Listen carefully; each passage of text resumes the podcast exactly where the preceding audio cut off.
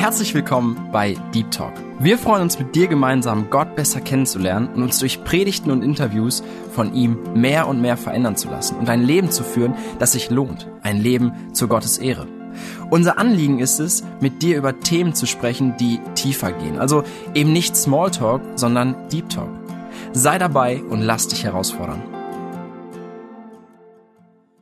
Herzlich willkommen hier heute bei Deep Talk. Schön, dass du wieder eingeschaltet hast. Schön, dass du da bist und ja, dass wir heute gemeinsam wieder auf Gottes Wort hören können. Und ich freue mich, eine Predigt mitbringen zu dürfen, die vor einiger Zeit in der EFG Erlenbach in Bayern gehalten wurde. Dort hat der Bruder Sergei Schmidt eine Predigtreihe im Grunde begonnen. Vielleicht werden wir auch irgendwann noch die Gelegenheit haben, den zweiten Teil zu hören, wo es um die Wiederaufrichtung des Tempels geht, wo die Predigtreihe überschrieben ist mit dem Titel Der Überrest baut den Tempel auf.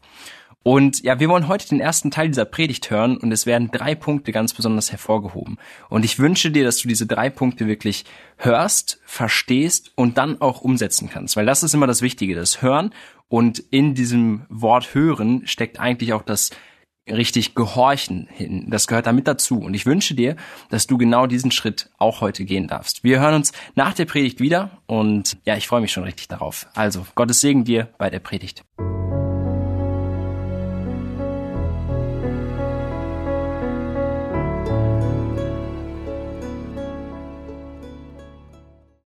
Ich möchte euch heute mitnehmen und von der Zeit hier merke ich schon, wird aus meiner Predigt ein Zweiteiler und das macht auch nichts. Ich möchte euch in die Zeit von Esra mitnehmen. In der Zeit, in der das israelische Volk aus der Gefangenschaft entlassen wird und der König Kyros letztendlich sie mit einem Auftrag nach Hause schickt. Und in den ersten sechs Kapiteln dieses Buches Esra wird uns der Wiederaufbau des Tempels Gottes gezeigt. Er wurde von denen gebaut, die aus der babylonischen Gefangenschaft dann letztendlich in ihr eigenes Heimatland geschickt worden sind. Und die sind auch zurückgekehrt. Und diesen Überrest an Israel kennzeichnet etwas. Und diese Kennzeichen dieses Überrests, die haben eine Auswirkung oder die haben eine, eine Möglichkeit, uns heute in unserem Wandel zu beeinflussen. Es ist ganz interessant. Alles, was vor Christus geschah, alles, was auf Christus hinweisen sollte aus dem Alten Testament, all die Geschehnisse, all die Bilder, all das, was wir da vorfinden, sollte der Welt zeigen, Gott ist am Werk. Gott bereitet etwas Wunderbares vor. Gott sorgt dafür, dass er verstanden wird und Gott sorgt dafür, dass er erkannt werden kann.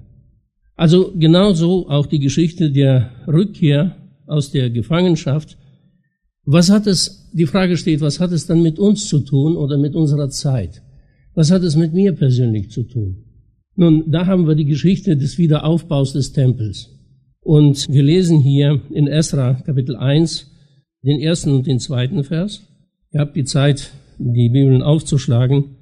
Also das Buch Esra, Kapitel 1, Verse 1 bis 2. Also zwei Verse im Zusammenhang. Und im ersten Jahr des Kyros, des Königs von Persien, damit das Wort des Herrn erfüllt würde, das durch den Mund Jeremias ergangen war. Da erweckte der Herr den Geist des Kyros, des Königs von Persien, so dass er durch sein ganzes Königreich auch schriftlich bekannt machen und sagen ließ, so spricht Kyros, der König von Persien, der Herr, der Gott des Himmels, hat mir alle Königreiche der Erde gegeben. Und er selbst hat mir befohlen, ihm ein Haus zu bauen in Jerusalem, das in Judäa ist Schon eine ganz interessante Geschichte. Das sind Israeliten, die in der Gefangenschaft leben und die vielleicht genau die gleiche Sehnsucht erlebt haben.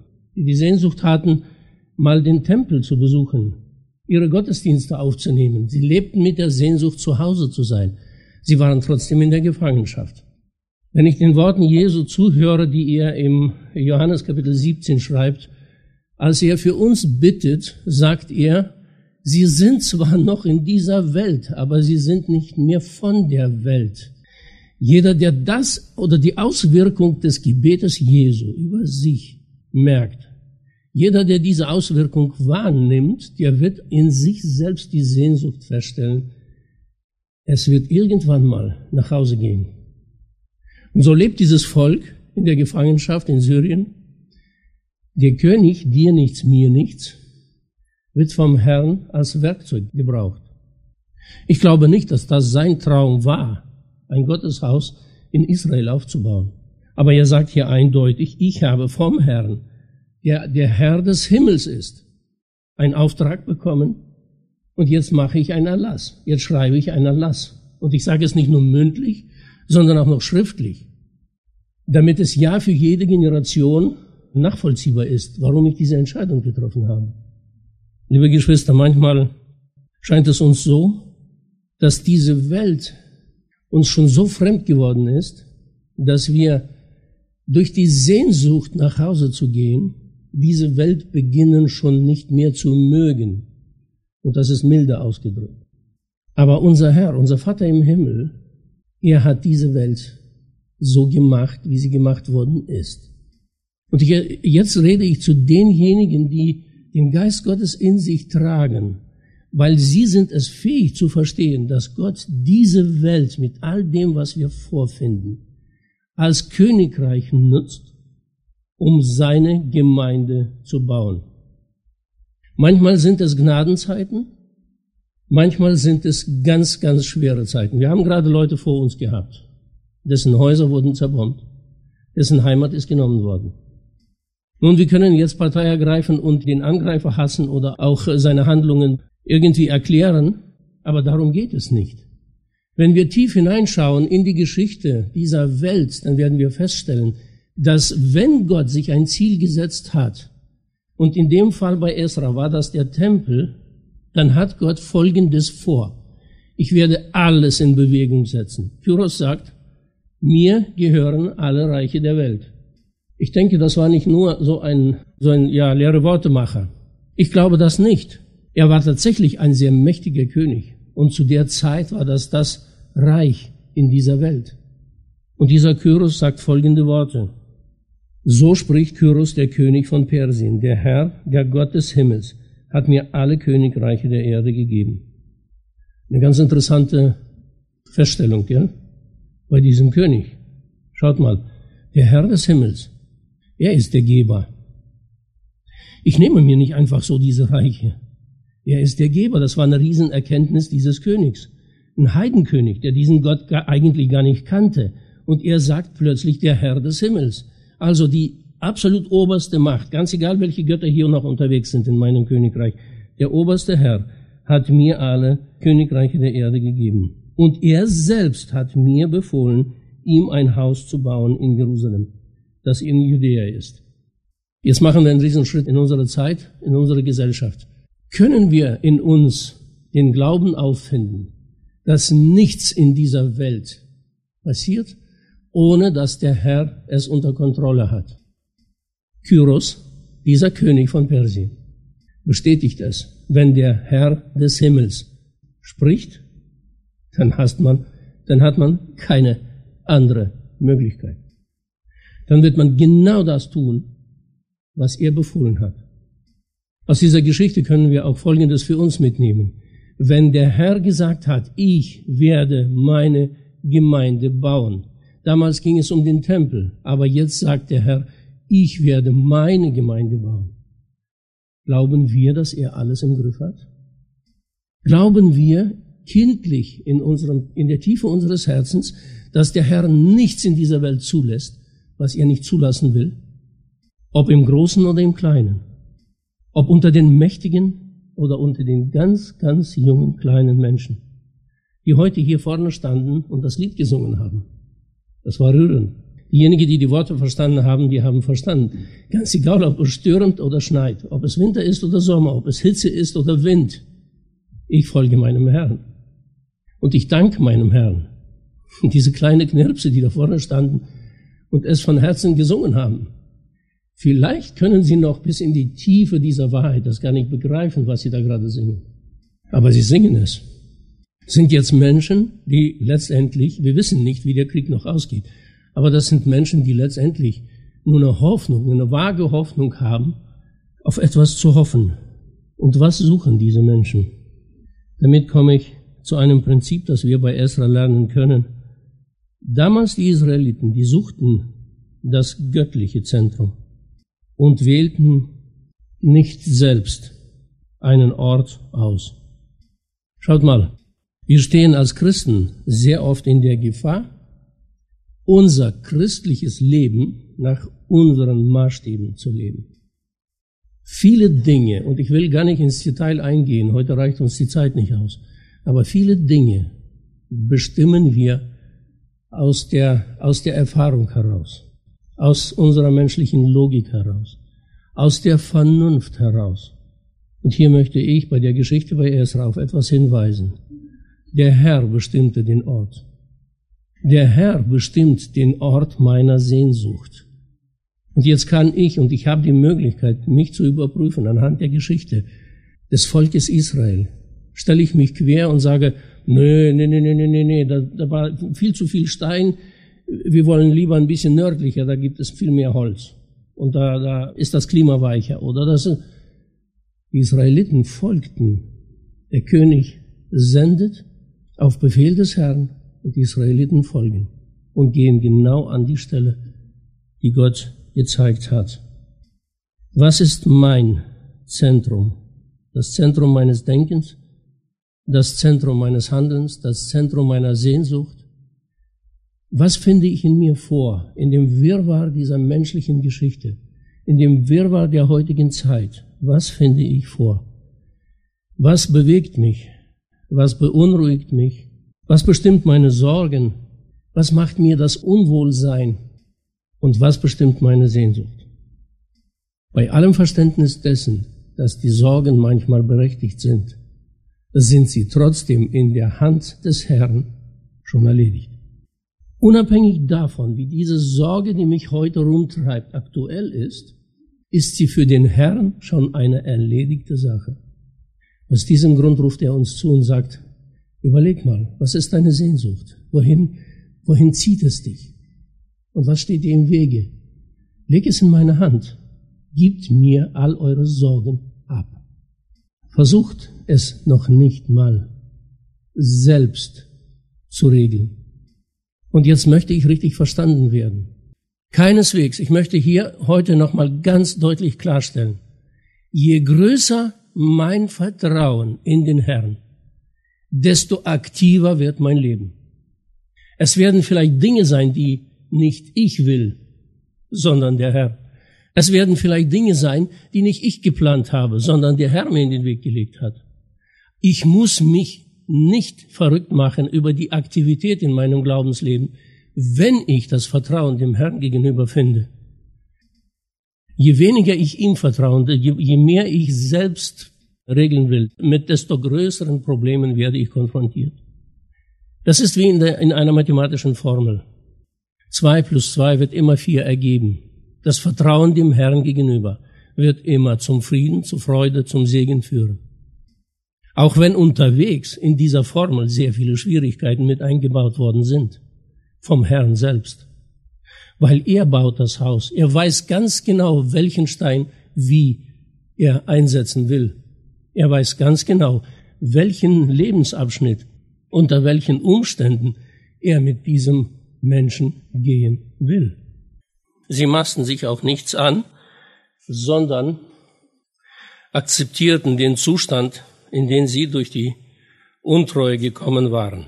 Im Kapitel 2 des Buches Esra lesen wir die Verse 59 bis 63. 59 bis 63. Es geht hier in dieser, an dieser Stelle darum, als der Erlass des Königs ausgesprochen worden war, hat sich das Volk langsam auf den Weg gemacht. Und mit diesem Volk ging eine ganze Menschenmenge hin. Jeder, der verstanden hat, wie das der König auch sagt. Ich lese nochmal, damit wir es verstehen. Im Kapitel 1, die Verse 3 und 4. Das sagt der König dann auch noch. Wer irgend unter euch zu seinem Volk gehört, mit dem sei sein Gott.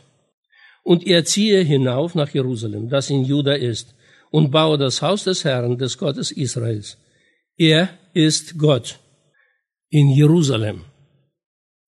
Und jeder, der noch übrig geblieben ist an irgendeinem Ort, wo er sich als Fremdling aufhält, dem sollen die Leute seines Ortes helfen mit Silber und Gold, mit Gütern und Vieh sowie freiwilligen Gaben für das Haus Gottes in Jerusalem.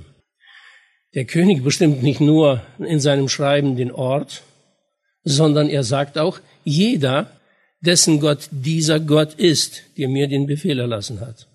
Jeder, der zu diesem Volk gehört, der mache sich jetzt auf den Weg. Nun, wie war der Zustand nach so vielen Jahren der Gefangenschaft? Man kann sich vorstellen, es wurden neue Generationen geboren. Es haben sich Menschen in dieses Volk hinein integrieren lassen, die auch unter einer fremden Kultur wohnten. Und jetzt denke ich an die Gemeinde Jesu. Aus wem besteht der Leib Christi? Wenn ich Gemeinde sage, meine ich den Leib Christi. Ich meine nicht den Verein. Ich meine diejenigen, die in sich den Heiligen Geist tragen. Ich meine auch nicht diejenigen, die akzeptieren, dass es Gott gibt, sondern ich meine diejenigen, die von Gott selbst geboren worden sind. Aus welchen Menschen besteht der Leib Christi? Es gibt Menschen, die in einem Land geboren worden sind, unter einer Kultur, unter einer Weltanschauung, unter einer Vorstellung, und Gott findet sie da. Und als mühselige Unbeladene lädt er sie zu sich ein. Er zieht als Vater liebevoll und führt sie zu Christus. Sie stehen vor dem Kreuz, fallen nieder und erkennen, dass die einzige Wahrheit, die in dieser Welt noch Wahrheit ist, ist bei diesem Gott. Sie nehmen diese Wahrheit an und sie sagen, Herr, du hast recht, indem du sagst, mit meinem Leben, mit meinen Sünden und mit der Mühsal, die ich jetzt vor das Kreuz bringe, gibt es nur eine Lösung ich muss verschwinden. Sonst mache ich weiterhin dir Mühsal. Und du hast recht, dass dein Sohn dieses Problem löste. Und wenn ich das bereit bin zu akzeptieren, dann werde ich feststellen, dass ich plötzlich vergeben werde. Ich werde plötzlich zu einem ganz neuen Menschen mit einem komplett anderen Wesen. Ich werde wie verwandelt durch den Geist, der in mich hineinkommt. Nichtsdestotrotz habe ich meine Lebensvorstellungen, nichtsdestotrotz habe ich meine Sprache, nichtsdestotrotz habe ich meine Erfahrungen und ich habe mein früheres Leben in meinem Gedächtnis. Ich habe die Prägungen, ich habe, ich habe äh, Vorstellungen, wie das Leben funktionieren soll, was Recht, was Unrecht ist. Ich bin unter einer Gesetzgebung des Landes aufgewachsen. Und wenn man den Unterschied mal wahrnimmt, da baut sich ein Verständnis dann auf für Menschen, die zu uns kommen. Der Osten funktioniert in der Gesetzgebung nach folgendem Prinzip. Alles, was nicht ausdrücklich verboten ist, ist erlaubt. Nun, ich lebe jetzt in Deutschland, schon länger als damals in Russland. Und ich kann bestätigen, hier ist alles verboten, was nicht ausdrücklich erlaubt ist. Versteht ihr, warum manchmal diese zwei Völker sich, die sitzen an einem Tisch, reden aneinander vorbei. Aber genau das bringen die Menschen aus Persien nach Jerusalem mit. Sie sind schon generationsweise damit konfrontiert worden, anders zu denken, anders zu handeln, anders wahrzunehmen. Die Gemeinde, die aus ganz unterschiedlichen Nationen in der Welt gebaut wird, bringt auch diese ganzen Farben mit sich. Und der Herr sagt, ich werde dafür sorgen, dass dieser Leib ohne Macken, ohne Flecken, ohne Runzeln irgendwann mal vor meinem Sohn als Braut stehen wird. Ganz unabhängig davon. Die Juden damals, sie maßen sich nichts an, sondern akzeptierten den Zustand, in dem sie durch ihre Untreue gekommen waren. Je länger ich im Glauben bin, desto mehr merke ich, dass das sehr oft mein Problem ist. Ich bin fähig, mir etwas zuzumaßen, was nicht der Wahrheit entspricht. Und ich bin fähig, etwas mir nicht zumaßen zu lassen, was aber der Wahrheit entspricht. Wenn der Herr sagt, dass du nichts kannst ohne mich, boah, da bäumt sich mein, mein menschliches Wesen auf. Herr, ich werde meine ganze Kraft, ich werde alles dran setzen. Aber ich werde dir zeigen, was ich kann. Auch wenn es nur wenig ist. Oder die zweite Position. Ja, Herr, so ist es. Auch wenn ich der beste Redner der Welt bin, ohne dich sind die ganzen Worte null Komma nix wert. Wenn du diese Worte nicht mit deinem Geist bestückst, bringen sie gar nichts. Sie werden kein Leben erwecken, wenn das Leben nicht in den Worten ist. Wenn ich meine beste Gabe dir in die Hände lege und sage, ich kann das, dann ist es in deinem Auge nur Staub und Asche. Aber wenn du diese Gabe in mir, in deine Hände nimmst und sie dann veredelst, dann wird sie plötzlich zu einem scharfen Schwert. Dann wird sie plötzlich zu einem Werkzeug, das am Bau beteiligt ist. Wie war es bei denen? In den Versen im Kapitel 2, Esra, Versen 59 bis 63. Da sind wir jetzt unterwegs. Und hier geht es um dieses Volk. Davor folgt das ganze Geschlechtsregister von wem, von welchem Stamm und wer von welchem Sohn und viele Leute es waren. Und im Vers 59 lesen wir dann folgende Worte. Und diese zogen auch mit herauf aus Tel Melach und Tel Harsa Cherub, Adan und Immer, konnten aber das Haus ihrer Väter und ihre Abstammung nicht nachweisen, ob sie aus Israel seien. Und das hatte eine Folge. Wer die Geschichte kennt, der weiß, wer sein Geschlechtsregister nicht nachweisen konnte, der war irgendwie außerhalb der Gesellschaft. Wenn ich mir nichts anmaße, was nicht der Wahrheit entspricht, werde ich mich auch davor finden. Wenn ich mir etwas anmaße, zu sein und es nicht bin, kann ich mein Geschlechtsregister nicht vorweisen.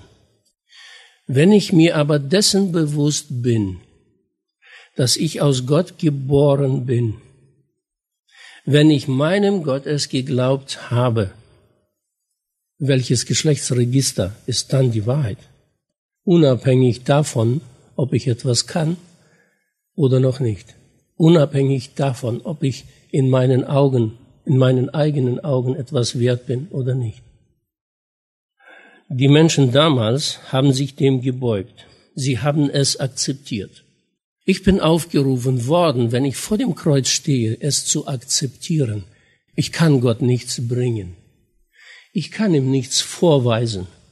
Mein ganzes Geschlechtsregister, auch wenn ich ein Stammbuch mit einem Stammbaum, der bis in das sechste Geschlecht zurückführt, habe, ich spreche jetzt über mich, bringt es mir nichts. Wenn ich dieses Stammbuch meinem Herrn vorlege, du stammst vom Sünder ab und die nächste Generation waren Sünder und Sünder und Sünder und Sünder und Sünder und Sünder. Und irgendwann mal kommst du am Ende dieser Kette als in Sünde geborener. Und ich erkenne, dass all diese Sünder vor mir irgendwann mal in ihrem Leben einen Punkt hatten, wo sie zum Herrn kamen und gesagt haben, ich weiß nicht, woher ich abstamme, aber du lädst mich ein, dein Kind zu sein. Und sie haben es getan. Und bevor ich geboren wurde, haben sie für mich gebetet. Für die Generationen, die danach kommen. Sie haben keine jüdische Rechte in Anspruch genommen, so lange bis die Priester dann benannt worden sind und lebten in diesem Zustand. Ich kann aus der Geschichte heute nur Folgendes entnehmen. Durch die Gegenwart des Heiligen Geistes in mir habe ich die Fähigkeit und die Möglichkeit zu gucken, was darf ich mir anmaßen und was nicht. Sie lebten auch ein Leben der Hingabe und waren bereit, etwas für die Sache Gottes zu opfern. In Kapitel 2 Esra von 68 bis 69 lesen wir folgende Worte. Und als sie zum Haus des Herrn nach Jerusalem kamen, gaben etliche von den Familienhäuptern freiwillige Gaben für das Haus Gottes, damit man es an seiner früheren Stätte wieder aufbauen könnte. Und zwar gaben sie nach ihrem Vermögen für den Bauschatz 61.000 Gold Dareiken. So ist es in meiner Übersetzung als Erklärung, das ist eine persische Münzeinheit. Und 5000 Silberminen und 100 Priestergewänder. Und die Priester und die Leviten und die aus dem Volk unter den Sängern und die Torhüter und die Tempeldiener ließen sich in ihren Städten nieder und alle Israeliten in ihren Städten. Lasst mich kommentarlos jetzt aus dem Römerbrief eine Stelle lesen, und zwar Kapitel 12. Römer Kapitel 12, wir hatten das jetzt vor kurzem in unserem Hauskreis. Für euch Geschwister wird es eine, eine Wiederholung. Römer Kapitel 12, die ersten zwei Verse. Ich ermahne euch nun, ihr Brüder, angesichts der Barmherzigkeit Gottes, dass ihr eure Leiber darbringt als ein lebendiges, heiliges, Gott wohlgefälliges Opfer. Das sei euer vernünftiger Gottesdienst. Und passt euch nicht diesem Weltlauf an, sondern lasst euch in eurem Wesen verwandeln durch die Erneuerung eures Sinnes, damit ihr prüfen könnt, was der gute und wohlgefällige und vollkommene Wille Gottes ist. Hier sagt uns die Bibel sehr eindeutig, was Gott für ein Opfer von uns erwartet. Ich werde mich niemals vor ihm rechtfertigen können, wenn ich nicht zehn Prozent in die Gemeinde bringe, sondern 20. Aber mein Leib ihm nicht gehören wird und mein Wesen wird nicht verändert und meine Sehnsucht wird sich in mir nicht verwandeln und meine Einstellung diesem Gott gegenüber wird nicht da sein. Wenn ich diese guten Gaben aus, aus dem Grund, etwas Gutes zu tun und Gott etwas zu beweisen, tätige, liege ich nicht auf dem Altar als ein heiliges, wohlgefälliges Opfer. Ich habe aber die Möglichkeit, als ein Gotteskind habe ich die Möglichkeit, mich komplett zur Verfügung zu stellen. Das bedeutet nicht, dass ich mein eigenes privates Leben nicht mehr haben werde. Das bedeutet nur Folgendes. Mein Wesen in mir, meine Denkweise, meine Wahrnehmungen, wenn ich das will, werden durch Gottes Hand, durch seine Weisheit, durch sein Handeln, werden verwandelt. Und erst nach dieser Verwandlung bekomme ich die Fähigkeit zu prüfen, was ihm wohlgefällig ist und was nicht. Wenn diese Verwandlung in mir nicht stattfinden wird, werde ich nur noch nach meinem Gutdenken handeln. Und da sind wir in einer sehr großen Gefahr. Das Volk Israel lehrt uns an dieser Stelle als Schattenbild, ein Leben der Hingabe zu leben. Sie waren dazu bereit. Sie haben auch, wenn wir weiterhin diese Geschichte lesen, wissen wir, sie haben nicht nur ihr Geld oder ihr Gut und Haben zur Verfügung gestellt. Übrigens, Gott hat auch dafür gesorgt, dass die Perser sie reich beschenkt haben. Das war, eine, das war ein Wunder, das war, das war einfach fast einmalig. Nee, nochmal gab es bei Exodus. Bei Exodus blieben die Ägypter auch nur noch mit dem Esel und der Kutsche. Alles andere fast haben die Israeliten mitgenommen. Aber das Interessante ist, hier bestätigt wieder Gott, ich werde dafür sorgen, dass ihr das Benötigte bekommt. Ich selbst werde dafür sorgen, auch durch diese Welt, durch die Geschehnisse dieser Welt werde ich dafür sorgen, dass das Gold in euch hervorkommt. Jetzt denke ich an meine Geschwister in der Ukraine. Und ich möchte an dieser Stelle bitte nicht den Fehler machen. Ich möchte, und das wollen wir als Gemeinde nicht, ich will in gar keinem Fall irgendeinen Hass schüren. Nur diejenigen, die sich in der Ukraine auskennen, die wissen, dass in diesem Land sehr viele Menschen von beiden Nationalitäten leben. Ich habe Unmengen an Ukrainer in Russland kennengelernt, die da leben. Und ich habe Unmengen an Russen kennengelernt, die in der Ukraine leben. Aus diesem Grund, jeder, der in diesem Land jetzt heute lebt, ist ein Opfer. Unabhängig davon, von welchem Volk er abstammt, welche Sprache er spricht. Aus diesem Grund, jeder Nationalismus ist zu verurteilen. Jeder rechtsnationale Gedanke ist zu verurteilen in diesem Sinne. Der Herr beruft, ganz egal wo du lebst. Wenn du als Deutscher in Afrika zur Welt gekommen bist, hat Gott dich genauso lieb. Und du bist kein Afrikaner, auch wenn du einen afrikanischen Pass hast. Du bist ein von Gott gewollter, geliebter Mensch. Und diesen Menschen, dieses Herz will Gott als ein lebendiges Opfer auf seinem Altar. Geschlachtet werden muss es nicht mehr, weil Jesus Christus das, das ein für allemal gemacht hat. Wir müssen nicht mehr um unser Leben fürchten, um unsere Sünden zu bezahlen. Sie sind komplett bezahlt worden. Aber wir haben das Recht, uns, so wie wir sind, mit all dem, was uns ausmacht, uns diesem Gott auszuliefern und zu sagen, Herr, du hast in meinem Leben das Sagen. Drei Punkte haben wir betrachten können. Es, es waren sieben und die Zeit ist uns davon gelaufen. Ich denke, wir haben etwas für uns mitnehmen können. Wir können uns anhand dieser Geschichte selbst überprüfen. Der Herr baut seine Gemeinde. Und ich bin in dieser Geschichte mitbeteiligt. Ich bin einer von denen, die dazu gehören. Und daher bitte ich, lasst uns heute diese Predigt oder diesen Teil dieser Predigt damit abschließen, mit diesen drei wichtigen Gedanken. Und damit gehen wir auch ins Gebet. Herr, hilf mir, das zu suchen, was du als Zentrum bezeichnest. Hilf mir dabei, mir nichts anzumaßen, worauf ich kein Recht habe. Und lass mich ein Leben leben in der Hingabe, die dir wohlgefällig ist. Lass uns diese drei Gedanken jetzt im Gebet bewegen. Und wenn wir dann in den Alltag gehen, lass es uns leben. Und wenn wir heute als Gemeinde Menschen aufgenommen haben, Menschen, die aus ganz fremden Ländern und ganz fremden Kulturen, mit anderen Vorstellungen, mit, mit anderen Sichtweisen, mit anderer Lebensphilosophie aufgewachsen sind, so sind das diejenigen, die in ihrem Geschlechtsregister vorweisen können, ich bin die Tochter und der Sohn des Allerhöchsten. Auch wenn ich ganz anders bin. Und wenn unter denen, die uns heute zur Verfügung gestellt werden, denen, die in unser Haus kommen, noch Menschen sind, die Jesus nicht kennen, so lasst uns als seine Kinder sie mitnehmen, zu diesem Gott hinzufügen, zu diesem Volk hinzufügen. Lass sie uns mit unserer Liebe umarmen. Und das wird nicht einfach. Das wird manch einmal eine Frage aufwerfen, mit der wir am besten zuerst mal zu unserem Herrn gehen.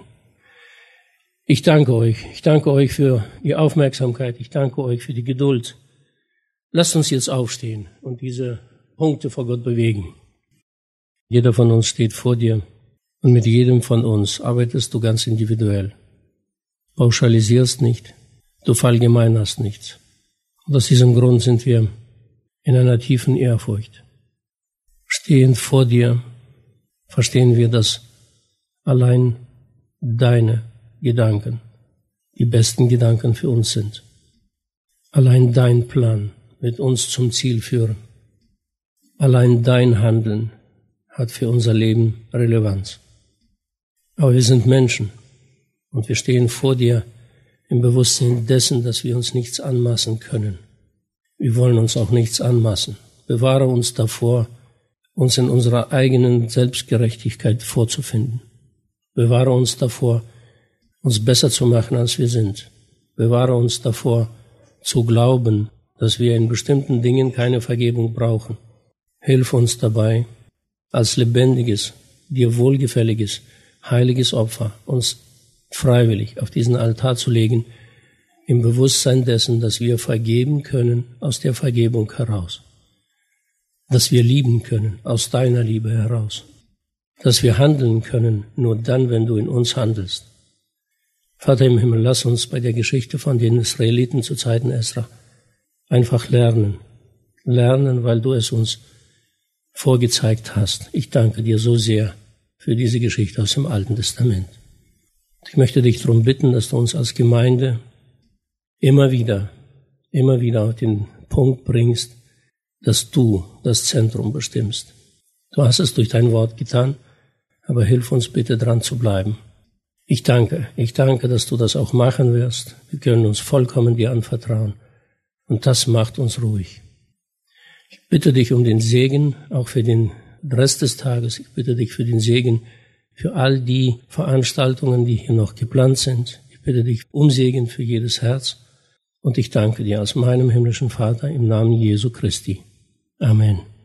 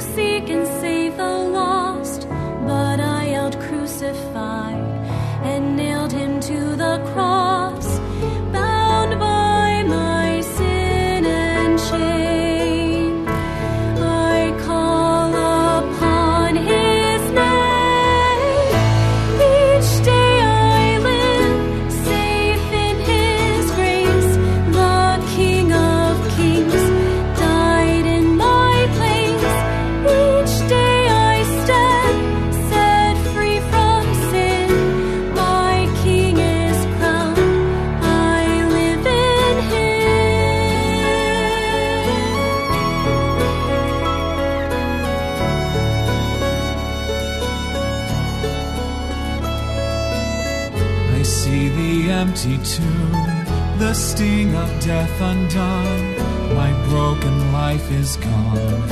I'm risen in the sun, a slave of righteousness, no longer bound by sin. I give up all I have to serve the servant king, one with the crucified. For by his death I die. Each day I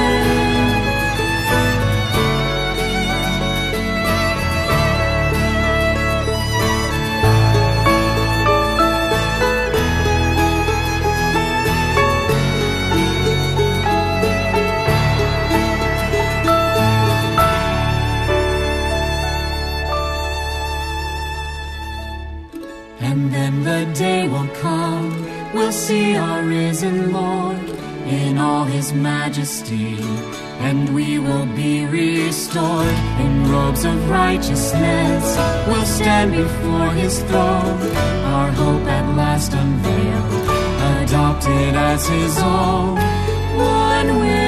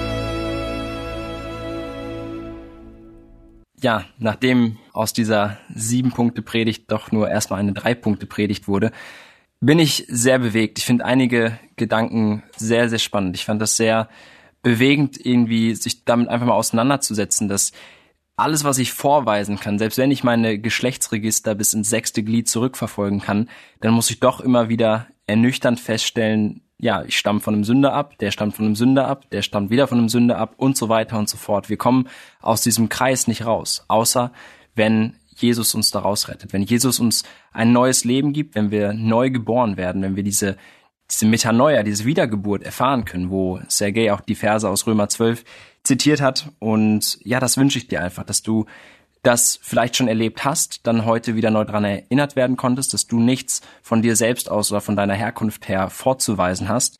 Und wenn du das noch nicht erlebt hast, dann wünsche ich mir von ganzem Herzen, dass du das vielleicht heute erleben durftest, dass du merkst, ja, ich muss das, ich muss diese eine Wahrheit anerkennen. Ich muss diese Wahrheit anerkennen, dass Jesus Gottes Sohn ist und der für unsere Sünden am Kreuz den Preis bezahlt hat, dass er uns teuer erkauft hat, so dass wir vom Fluch der Sünde befreit sind, dass wir ewig leben dürfen und ewig Gemeinschaft mit Gott haben können. Und dann natürlich noch ganz offensichtlich die drei Punkte. Und ich möchte dich einladen dazu, diese drei Punkte mit ins Gebet zu nehmen. Ja, dass sie dich weiter begleiten. Dieses zum einen suche das, was Gott wirklich ins Zentrum gestellt hat. Darauf den Fokus zu legen, das zu suchen, was Gott im Zentrum hat. Und ja, dass wir uns nichts anmaßen, worauf wir auch kein Anrecht haben. Zum Beispiel, als in dieser Geschichte diese Leute da waren, die mitbauen wollten, aber die nicht nachweisen konnten, dass sie wirklich zum Volk Gottes gehören. Sie maßen sich etwas an, was ihnen nicht zusteht. Und oft sind wir auch so schnell dabei, uns etwas anzumaßen, was uns eigentlich gar nicht zusteht. Und ich möchte dich einladen, dich auf nichts zu berufen, was du dir nicht anmaßen darfst, sondern dich allein auf Christus zu werfen. Denn in ihm ist alles und wir haben einfach nichts vorzubringen. Und das dritte ist ein Leben in Hingabe, ein Leben in Hingabe, die Gott wohlgefällig ist. Und ich glaube, das ist was, woran wir auch nach wie vor Tag für Tag lernen dürfen, wachsen dürfen. Und dazu möchte ich dich ermutigen und einladen. Lass uns das wirklich gemeinsam machen. Vielleicht kennst du noch jemanden, der diese Sendung auch gehört hat und du kannst zu ihm gehen und sagen, ey, lass uns doch gemeinsam daran arbeiten. Und dazu möchte ich dich ganz herzlich einladen. Also, Mach's gut, bis zum nächsten Mal. Ich wünsche dir gottesreichen Segen für die kommende Woche. Bis bald.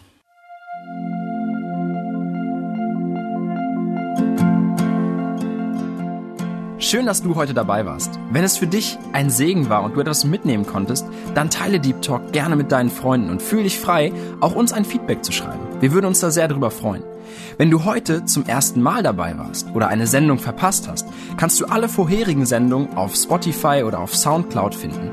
Mehr Infos über Deep Talk oder Segenswelle allgemein findest du auf www.segenswelle.de oder auf unserem Instagram-Feed, auch unter Segenswelle zu finden.